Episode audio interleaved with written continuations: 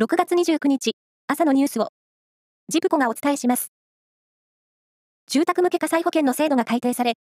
台風や豪雨による水害が多発する恐れがある地域ほど、保険料が高くなることが分かりました。これまで、火災保険のうち、水害保障と呼ばれる部分の保険料は、全国一律で負担を求めてきましたが、高台などに住む契約者の納得が得られにくくなっていて、是正する必要があると判断したということです。昨年度の国の一般会計税収が3年連続で過去最高を更新し、初めて71兆円台に乗ることが分かりました。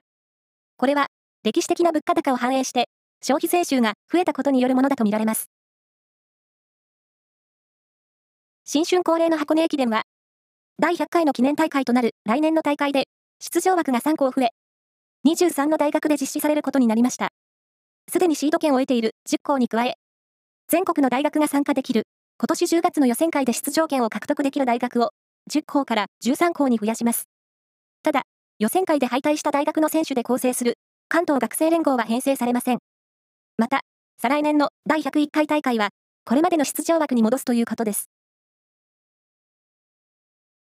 プロ野球は昨日、6試合が行われ、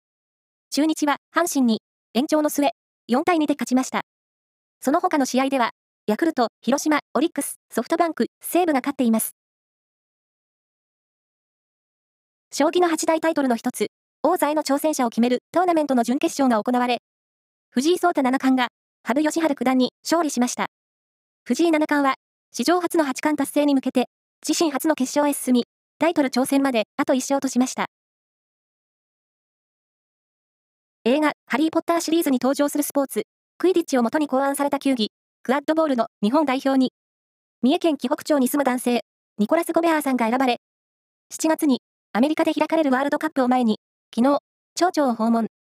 意外にタックルが多いスポーツなので、倒れないプレーでチームを引っ張りたいと意気込みを語りました。